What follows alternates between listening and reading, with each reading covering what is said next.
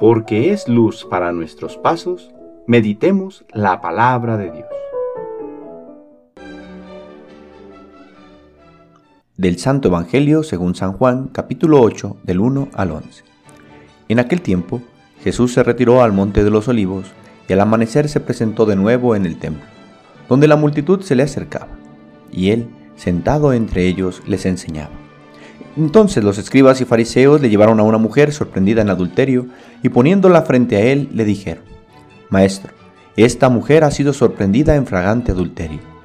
Moisés nos manda en la ley a apedrear a estas mujeres. ¿Tú qué dices?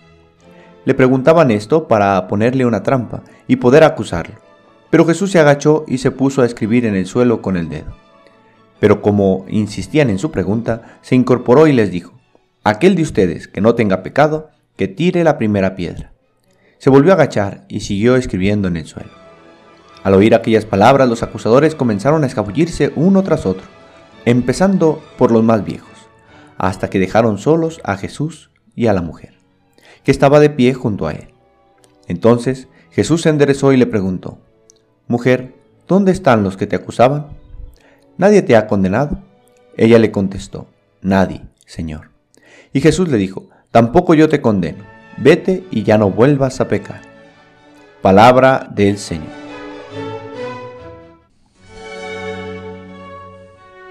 Domingo de la quinta semana de Cuaresma. Hoy le pedimos a Dios en la primera oración de la misa que nos conceda llegar a amar con el mismo amor con que Jesús nos ama.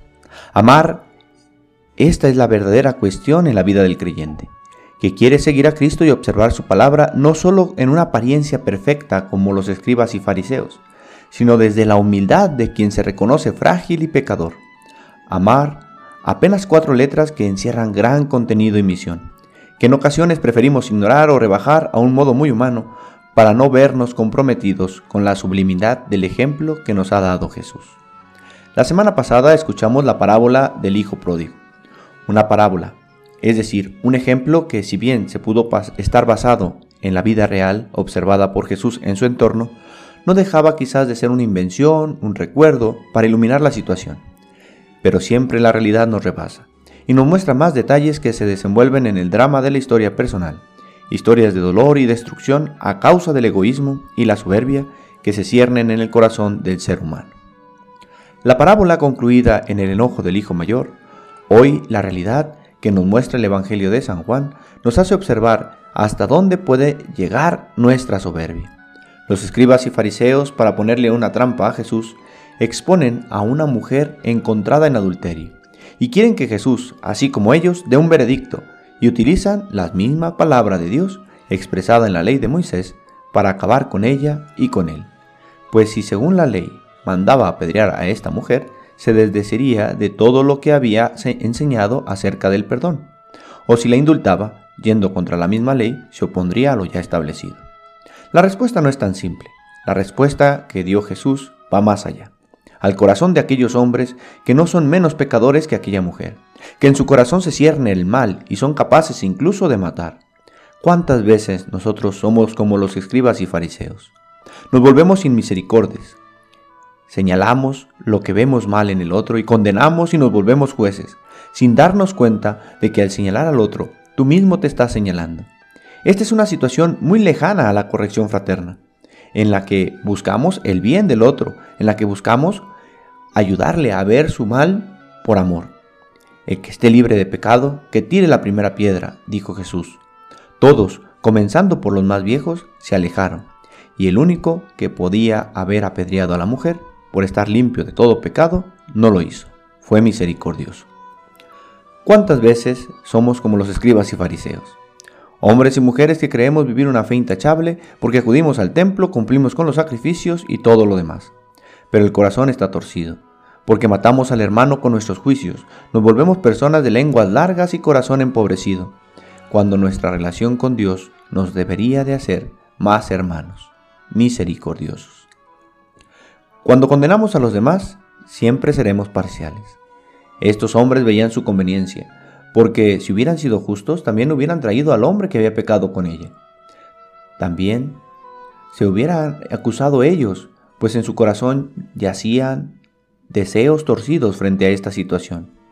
Aún hoy vivimos parcialmente nuestra relación con los demás, y más si vemos la situación de frente a la mujer. Condenamos, echamos la culpa, o es la mujer la culpable de lo que vivimos, o es el hombre, y nos vamos excusando unos a otros.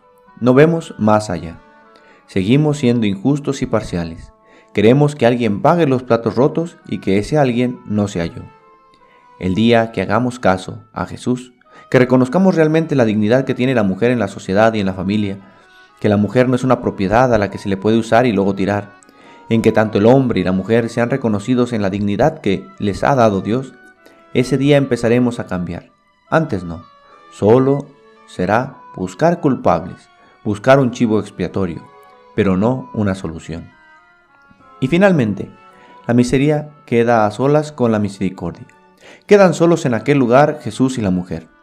Jesús no justifica el pecado. Es cierto, hay un pecado. No solo de la mujer, pero en el fondo de aquella situación reconoce que hay un valor mayor, el del pecador, el de la persona que puede obtener una nueva oportunidad. Dios no quiere la muerte del pecador, sino que viva, que se convierta y viva. Y en esta mujer nos podemos ver reflejados todos, que alguna vez hemos fallado a la ley de Dios, y que quizás no hemos sido descubiertos, sin embargo, el pecado fue realizado y dejó su huella en nosotros. Y es que para nuestra desgracia, pareciera que ser pecador descubierto es ser doblemente pecador. Jesús levanta a esta mujer que su dignidad había quedado desgarrada y le perdona su pecado. Mujer, ¿quién te condena? Nadie, tampoco yo te condeno. Vete y no vuelvas a pecar. Esta orden la escuchamos constantemente en el Evangelio. No vuelvas a pecar. No vuelvas atrás. Reconoce que era el pecado el que te arrebataba la vida. Jesús dice sí al hermano que ha caído, pero advirtiéndole que es este pecado el que lo ha dañado y al que debe dejar. Esta escena la repetimos todas las veces que nos acercamos a confesar, en que llegamos al tribunal de la reconciliación y con vergüenza y dolor exponemos nuestras miserias. En la absolución volvemos a escuchar, yo tampoco te condeno, no vuelvas a pecar. Señor, permítenos experimentar tu abrazo misericordioso. Que nuestra poquedad abierta a tu misericordia encuentre una nueva oportunidad, y que sabiéndonos amados por ti, amemos a nuestros semejantes con la misma misericordia y sinceridad. El Señor esté con ustedes. La bendición de Dios Todopoderoso, Padre, Hijo y Espíritu Santo, descienda sobre ustedes y les acompañe siempre. Que tengan feliz domingo.